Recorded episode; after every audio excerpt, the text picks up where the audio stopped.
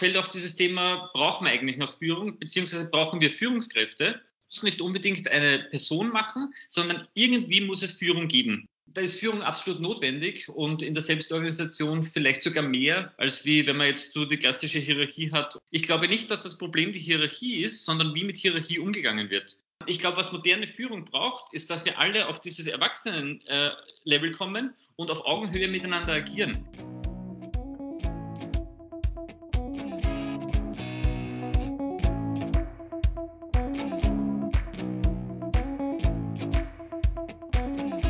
Herzlich willkommen und hallo zu einer neuen Folge hier bei uns im Podcast. Wir sind ja in einer Staffel speziell zum Thema Führung und heute ist unser Thema Führung und Selbstorganisation und ich freue mich, einen so renommierten Gast heute begrüßen zu dürfen. Ich begrüße Dr. Roland Wolfig. Grüß dich, hallo.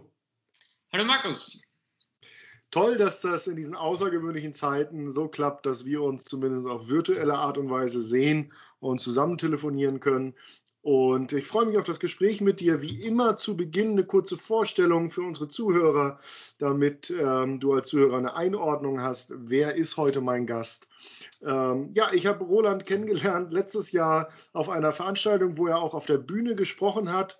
Ähm, und das hat natürlich meine Neugier geweckt, weil er hat auf äh, wunderbare Weise ähm, zwei Themen, die auch mich bewegen, nämlich äh, positive Psychologie im Arbeitsleben, Positive Leadership auf der einen Seite und Systemtheorie, systemisches Denken auf der anderen Seite miteinander verwoben und wunderbar argumentiert, warum das eigentlich die, die äh, ja, einzig logischen Wurzeln sind, sag ich mal, von Führung und Selbstorganisation, von Agilität, äh, von agilen Arbeitsweisen.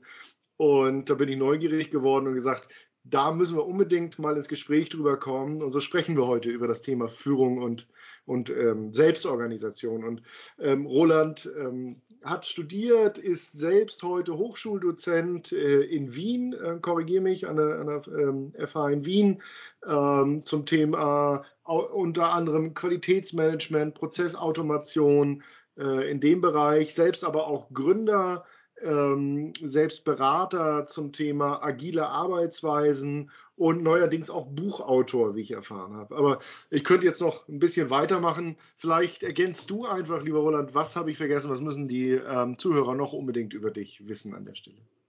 Ja, erstmal danke. Danke für die Einladung. Ähm, was es zu wissen? Ähm, ja, du hast, glaube ich, eh schon sehr viel gesagt ähm, beschäftigt mich jetzt seit einiger Zeit äh, eben mit diesem Thema Agilität und was eigentlich dahinter steckt und wie man das auch erklären kann.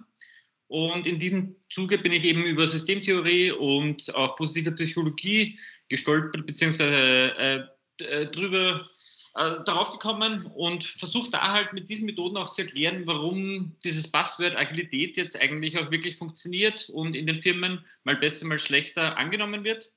Mhm. Ja. Komme ursprünglich eher aus der Technik, also habe so ein äh, Elektronik, Informatik-Background und habe mich dann dadurch äh, mehr in diese Richtung, ähm, auch über das Qualitätsmanagement, äh, daran hin entwickelt, dass es eigentlich im Ende halt um die Menschen und die Kommunikation zwischen ihnen geht. Äh, was auch sehr spannend ist im technischen Umfeld, ähm, auch da mal wirklich den soziologischen, psychologischen Gedanken reinzubringen. Und ja, das ist meine Leidenschaft und in diesem Bereich, das ist, für das interessiere ich mich und da schaue ich halt, äh, was es für neue Sachen gibt und wie man da auch ähm, ja, akademisch auch ein bisschen weiterkommen kann in dem Bereich. Ja, wunderbar.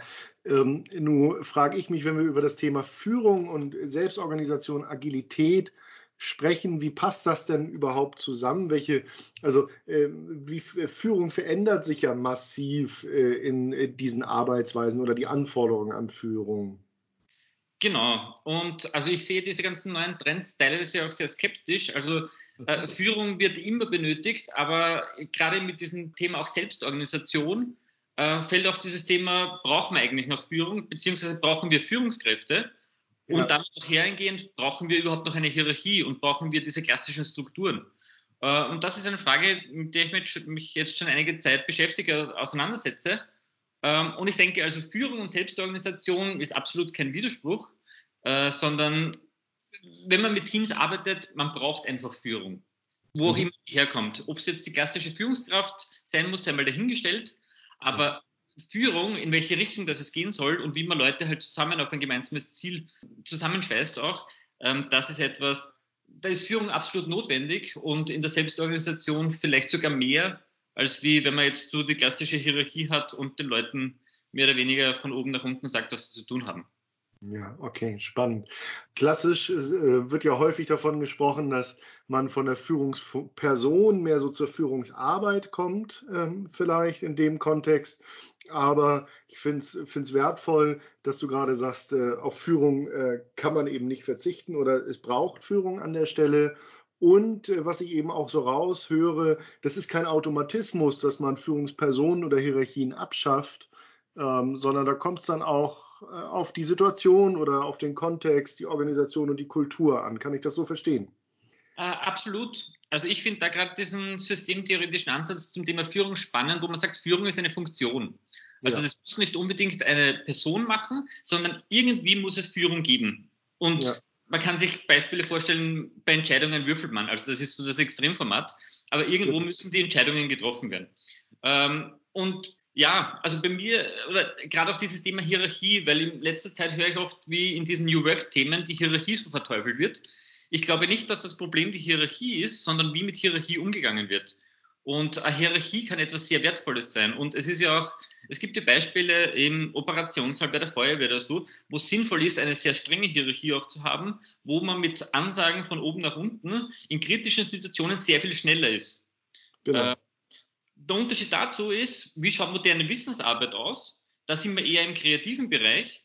Äh, und da ist die Frage, muss es immer noch so gelebt werden?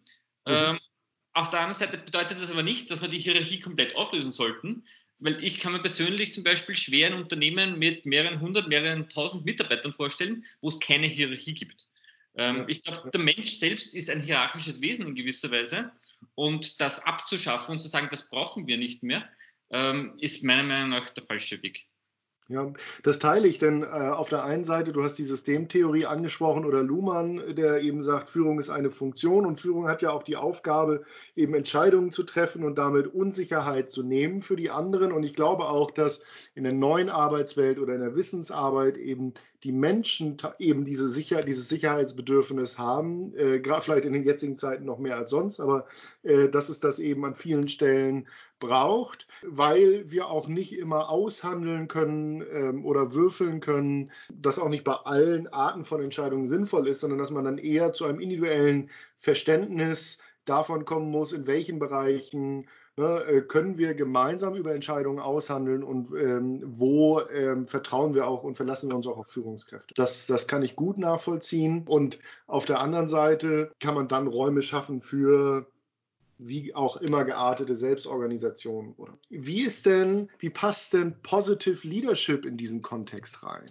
Ja, die Frage ist halt, wie man Führung ausgestaltet. Und ich kenne da schon sehr viele Beispiele, wo dann vielleicht mit Angst geführt wird oder versucht wird, halt wirklich die Menschen über Druck mitzunehmen. Ähm, mhm. kann funktionieren, aber äh, ja, ob die Ergebnisse wirklich die besten sind, stelle ich mal in Frage.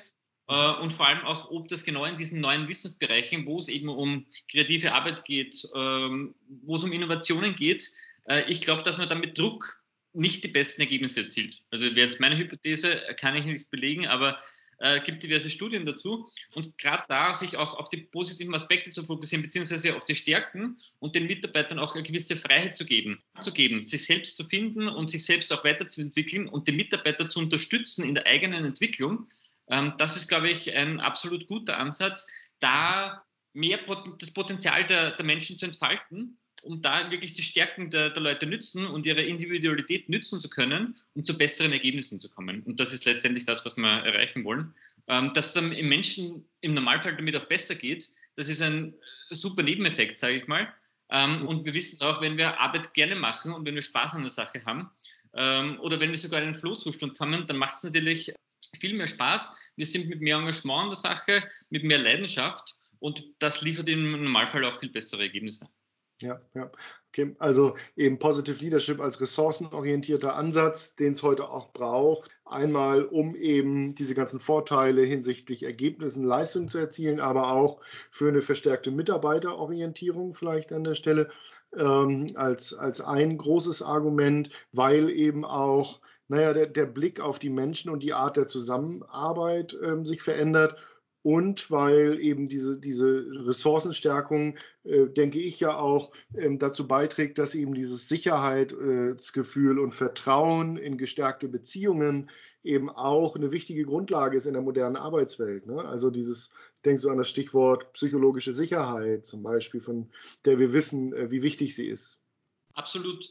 Äh, Menschen liefern ihre besten Ergebnisse dann ab oder die kreativsten Ergebnisse auch, wenn sie diese Sicherheit spüren, wenn sie einen geschützten Rahmen haben und wenn sie ja. auch ganz als Mensch da sein können und auch jede noch Anführungszeichen dumme Idee einbringen können, äh, weil dadurch entstehen wieder neue Ideen und nur so eben mit dieser psychologischen Sicherheit oder einem geschützten Rahmen ist es auch möglich, äh, wirklich neue Ideen hervorzubringen und sehr schnell umzusetzen. Mhm. Okay. Ähm, du denk, wenn ich, wenn wir nochmal über das Thema ja, moderne Führung in dem Sinne sprechen, ähm, wie kann ich mich denn vielleicht als Führungskraft da ein Stück weit auf den Weg machen? Ähm, was sollte ich denn verinnerlichen? Was sollte ich denn vielleicht auch konkret im Verhalten verändern, äh, um da auf einem guten Weg zu sein, in de deinem Sinne auch? Also das, was ich sehe bei vielen Organisationen, äh, auch sehr klassischen Organisationen, ist, also das Beispiel oder die Theorie, was mir dahinter einfällt, ist die Transaktionsanalyse mit diesem Eltern-Ich, Erwachsenen-Ich und äh, Kinder-Ich. Ja. Und ich sehe das in so vielen Organisationen, dass nicht die Hierarchie meiner Meinung nach das Problem ist, sondern dass immer noch dieses Verhalten ist, Führungskraft ist Eltern und ja. Eltern-Ich und die Mitarbeiter sind das Kinder-Ich und das sind halt die Bittsteller oder Befehlsempfänger.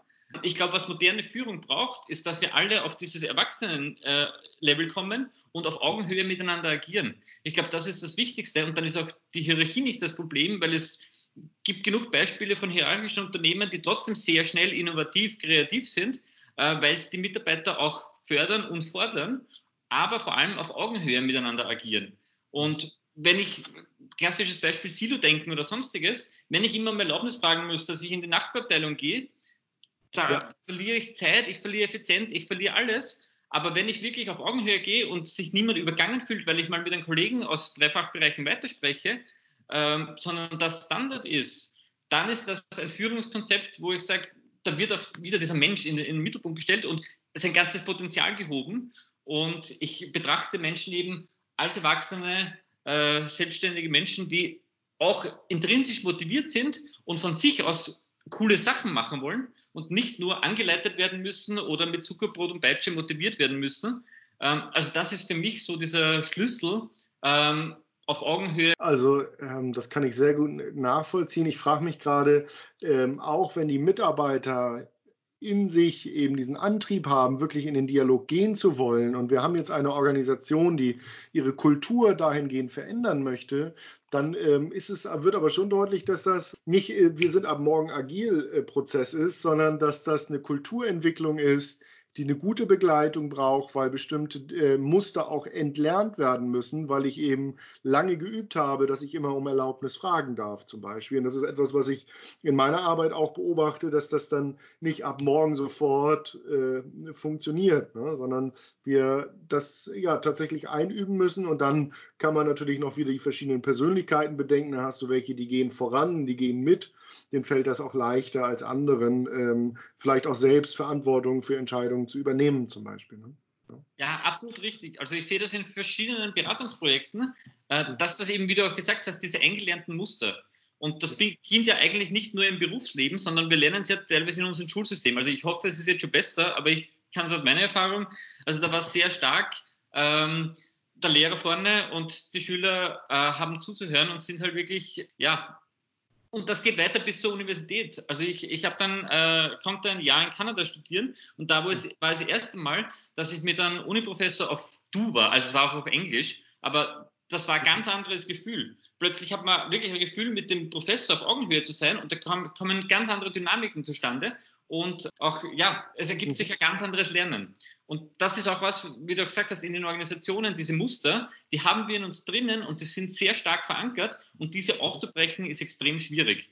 Äh, und das Spannende ist, das fordert natürlich ein Umdenken sowohl von den Führungskräften als auch von den Mitarbeitern. Weil beide sind in diesem wechselseitigen Muster drinnen Und da dann versuchen, das zu verändern, das ist eine große Herausforderung. Und ja, entweder gibt es halt dann die Führungskräfte, die oder das Management der Organisation, die das erkennen und versuchen dagegen zu steuern.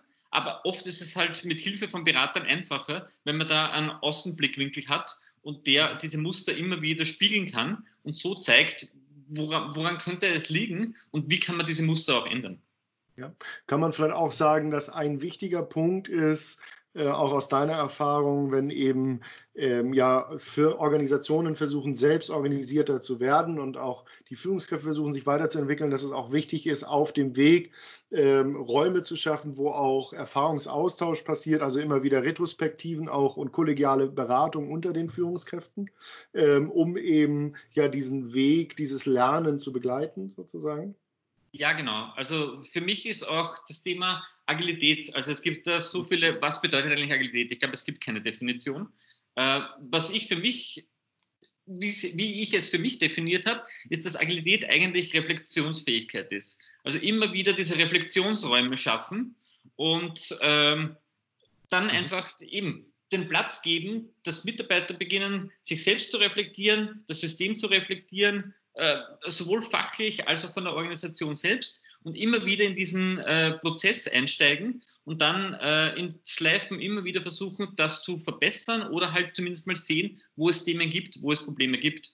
Ja. Und ich Schön. Also das, wenn ich das nochmal zusammenfasse, das möchte ich nochmal herausstellen, weil ich das so wunderbar finde, dass wir das gerade rausgearbeitet haben. Wir haben eigentlich mit Führung und Selbstorganisation mehrere Ansprüche, nämlich in Bezug auf den einzelnen Mitarbeiter, äh, ressourcenorientiert äh, zu arbeiten, zu führen, stärkenorientiert, in Bezug auf mich selbst und auf meine Organisation, eben ähm, im Sinne von Agilität ist äh, selbst ist Reflexionsfähigkeit, wie du gerade gesagt hast, immer wieder Schleifen zu drehen um eben so einen iterativen Lernprozess zu begleiten, äh, um in die Lage zu kommen, ähm, eben auf Augenhöhe gemeinsam zu agieren, Muster zu entlernen und da, wo es sinnvoll ist, äh, eben auch äh, ja, Hierarchie oder Entscheidungen von Personen weg hin äh, zur Gruppe geben zu können, zum Beispiel an der Stelle. Okay, genau. wunderbar.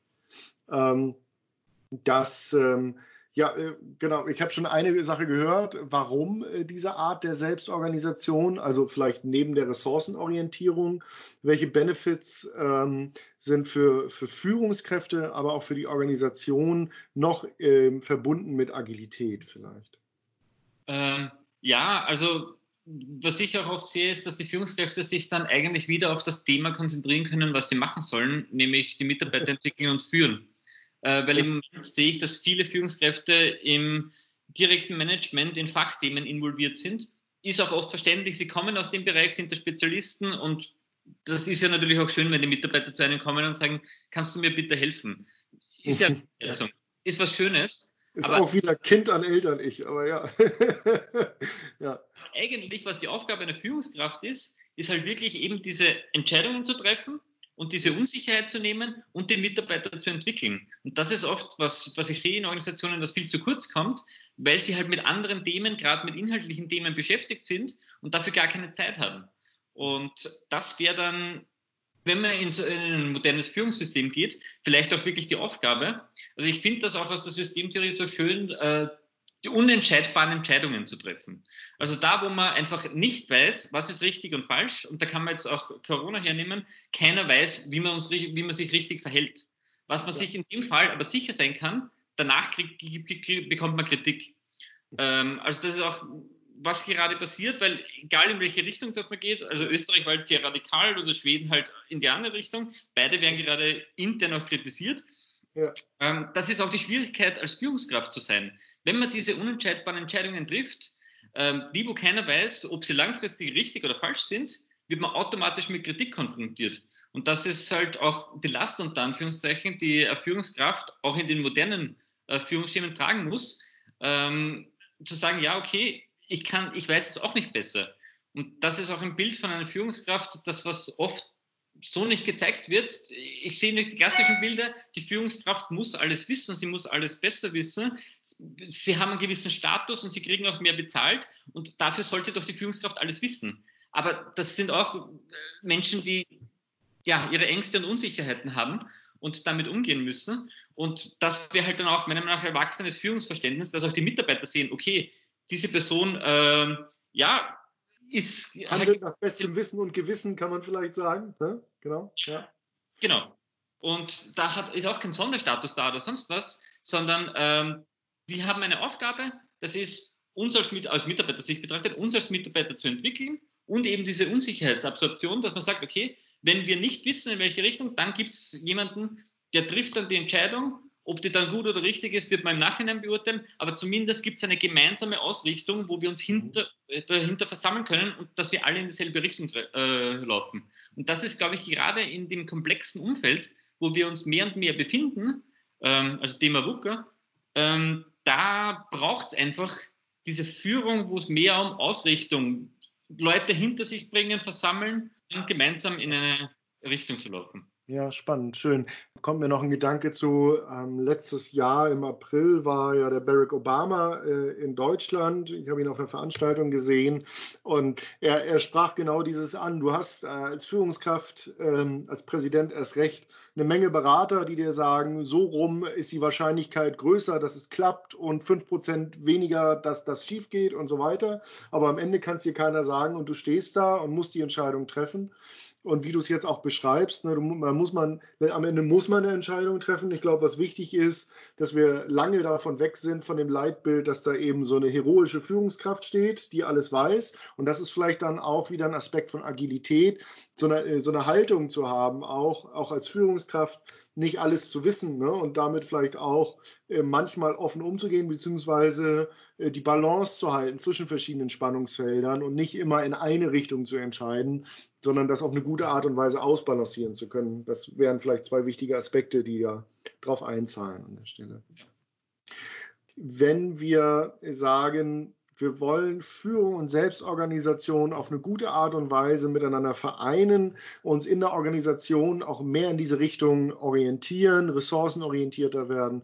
Was wären denn so Stolpersteine oder ich sag mal Bad Practices, wie, wie man es tut, wie es dann auf jeden Fall schiefgehen könnte? Kannst du da vielleicht auch Negativbeispiele berichten oder hättest du eine Idee, was wichtig wäre? Ja, also ein Beispiel, was ich ähm, auch erlebt habe als Berater, war eine Organisation, die in, ja, in Richtung Selbstorganisation und Agilität äh, gehen wollte ja. und dann äh, Beratungsfirma geholt hat, die äh, schöne Folien gemacht haben, das ganze Konzept dargestellt haben und dann gab es den Entscheidungstag im Prinzip und dann einem, von einem Tag am anderen wurde den Mitarbeitern mitgeteilt, ab morgen seid ihr jetzt agil und selbst organisiert. Ähm, Tada, was absolut eine Katastrophe für die Mitarbeiter waren. Noch dazu ähm, eine sehr hierarchische Branche in gewisser Weise, wo die Mitarbeiter über Jahre und Jahrzehnte gewohnt waren. Eben, sie bekommen die Anweisungen von oben und dann, dann setzen sie um. Dann wurde den Leuten gesagt, so, ab jetzt, äh, die Führungskräfte sind mehr oder weniger entmachtet und ihr seid selbst organisiert und ihr könnt jetzt machen, ihr, ihr macht das schon. Ja. Das wurde ihnen auch nicht gesagt. Und dann war diese Organisation, ich glaube mal ein halbes Jahr, Jahr paralysiert, weil keiner mehr gewusst hat, wer ist jetzt der Ansprechpartner, wer darf was entscheiden, äh, an wen berichte ich und so weiter. Und das ist, glaube ich, so der Worst Case, den man machen kann. Ähm, gute Intention. Eigentlich die Idee her gut, aber die Umsetzung her, ja. Also die Mitarbeiter ich bin dann, glaube ich, nach diesen Entscheidungen eineinhalb Jahre später in die Organisation gekommen und den Mitarbeitern war immer noch nicht klar, was Agilität jetzt bedeutet und was äh, Selbstorganisation bedeutet. Und die haben sich dann nach bestem Wissen und Gewissen irgendwie zurechtgefunden, ihre alten. Kontakte wieder und es viel nachher über eine informale Hierarchie gespielt. Aber große Unklarheit, große Unsicherheit und eigentlich gut funktionierende Strukturen komplett aufgebrochen und im luftleeren Raum. Und ja, solche Beispiele gibt es auch. Mhm. Ähm, was soll ich sagen, kann ich nicht empfehlen. ja, kann ich verstehen. Okay, das heißt, ähm, da wäre im Umkehrschluss ähm, eine, eine, schrittweise Begleitung oder vielleicht in, in erstmal, das machen ja viele Organisationen, glaube ich, dass sie ähm, quasi in einem bestimmten Bereich erstmal testen oder eine kleine Spielwiese einrichten und Erfahrungen sammeln mit agilen Arbeitsweisen, äh, bevor oder wenn man es auf einen Schlag ausrollt, die Mitarbeiter auf gute Art und Weise, die Führungskräfte, Mitarbeiter und Teams zu begleiten wahrscheinlich. Ne? Genau, also ich glaube, es braucht vor allem eine gute Vorbereitung und Experimente zu machen in der Organisation schadet nicht, weil man da erste ähm, Resultate bekommt und dann Rückschlüsse ziehen kann. Äh, abgesehen davon, glaube ich, muss man den Mitarbeiter wirklich darauf vorbereiten. Also wenn ich jetzt 20 Jahre in einem Top-Down-System gearbeitet habe und immer nur Anweisungen bekommen habe, dann. Dann wird es schwierig. Ja, genau. Ja, genau. Und da muss man halt die Mitarbeiter vorbereiten und auch auf diesen Kulturwandel vorbereiten. Ähm, was bedeutet das jetzt? Und darum bin ich da auch mit diesem auf Augenhöhe oder mit dem Erwachsenen Ich, ist das gerade was, was mich sehr rumtreibt. Äh, weil, glaube ich, das ist ein Punkt, wenn man den nicht vorher macht in gewisser Weise und die Mitarbeiter darauf vorbereitet, dann wird es schwierig, ähm, sie dann auch in so eine Selbstorganisation loszulassen in gewisser Weise, weil dann passt, die Systeme passen nicht mehr zusammen. Und wenn ich dann diese Selbstorganisation habe, aber immer noch dieses Eltern-Kind-Modell, dann wissen weder die Führungskräfte noch, was sie dürfen können und wofür sie da sind. Und die Mitarbeiter wissen nicht, an wen sie sich wenden können, beziehungsweise was sie jetzt selbst dürfen und machen können. Und es ist schön, ihnen Freiheit zu geben, aber wenn ich nichts mit dieser Freiheit anfangen kann und nicht weiß, wofür ich diese Freiheit nutzen kann, dann bringt das der Organisation nichts. Und ähm, das glaube ich, also wenn man in Richtung Selbstorganisation geht, dann sollte man die Mitarbeiter dementsprechend auch darauf vorbereiten, was das bedeutet und dass das nicht nur heißt, ihr bekommt jetzt mehr Freiheit, sondern das bedeutet gleichzeitig, ihr müsst auch mehr Verantwortung übernehmen. Und sind die Mitarbeiter in der Lage, diese Verantwortung auch zu nehmen, äh, trauen sie sich das auch zu. Ich glaube, Menschen sind grundsätzlich sehr lernfähig und wollen auch Verantwortung übernehmen, bin ich überzeugt davon. Ob das jetzt bei jedem so ist, ist einmal dahingestellt. Aber ich würde sagen, ein Großteil der Leute oder der Menschen will das. Aber wenn sie nicht darauf vorbereitet sind und seit Jahren, Jahrzehnten in einem anderen Muster unterwegs sind, äh, das vor einem Tag am anderen zu entziehen, äh, führt, glaube ich, zu mehr Problemen, als dass es zu Lösungen führt. Ja, spannend. Da wird äh, deutlich, was du vorhin einmal so gesagt hast, dass Agilität dann, wenn man es auf gute Art und Weise macht, dafür sorgt, dass die Führungskräfte auch wieder Zeit haben für ihren eigentlichen Job, nämlich Mitarbeiterentwicklung. Ähm, das ist gerade am Anfang natürlich extrem zeitintensiv. Ne? Das muss man sich natürlich bewusst machen an der Stelle. Dieses äh, Thema, die Mitarbeiter auch dorthin entwickeln in diese Verantwortung, also befähigen, äh, nenne ich äh, das immer an der Stelle, ne? weil ich eben den Reifegrad der Mitarbeiter entwickeln muss. Ich muss Muster identifizieren äh, und aufbrechen. Ich muss mir muss die Kultur äh, bewegen äh, und immer wieder ja, Schleifen einziehen zur Reflexion einfach auch an der Stelle ja, also ein lohnenswerter äh, Weg, aber äh, man sollte ihn nicht auf die leichte Schulter nehmen, kann man vielleicht sagen. Ja, sehr richtig. Und ja, es ist, ist ein Weg, der für Mitarbeiter nicht leicht sein kann, aber genauso schwierig für Führungskräfte. Weil auch die müssen ihre Muster ändern, anpassen und müssen sich eben auf diese Fähigkeiten konzentrieren. Eben, und diese neue Rolle auch akzeptieren. Ja. Und ähm, da alle mitzunehmen, ist keine triviale Aufgabe.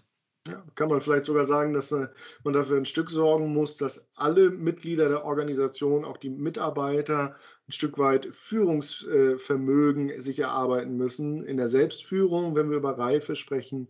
Ähm, das heißt, äh, man braucht mehr Führungskompetenz in der Organisation letztendlich für Selbstorganisation. Habe ich in dem Kontext etwas vergessen zu fragen, Roland? Gibt es irgendwas, was wir unbedingt noch ergänzen müssen an dieser Stelle? Nein, also ich glaube, wir haben da einen Großteil abgedeckt. Ich habe den letzten Satz auch sehr schön gefunden, also dass man die Mitarbeiter zur Führung, also dass Mitarbeiter auch Führungsaufgaben, also Verantwortung übernehmen müssen. Mhm. Und das ist, glaube ich, einer dieser Schlüssel, dass man Führung nicht mehr als eben das Machen Führungspersonen denkt, sondern jeder in der Organisation kann Führung übernehmen. Und das ist, glaube ich, einer der, der Kernaspekte, wenn wir von Führung und Selbstorganisation sprechen. Lieber Roland, das hat mir bis hierhin sehr viel äh, Freude gebracht. Ich schaue so ein bisschen auf die, auf die Zeit, äh, die sich dem Ende neigt. Und ähm, ja, bis dahin kann ich nur sagen, herzlichen Dank für das Gespräch zum Thema Führung und Selbstorganisation von meiner Seite. Vielen herzlichen Dank. Hat Spaß gemacht.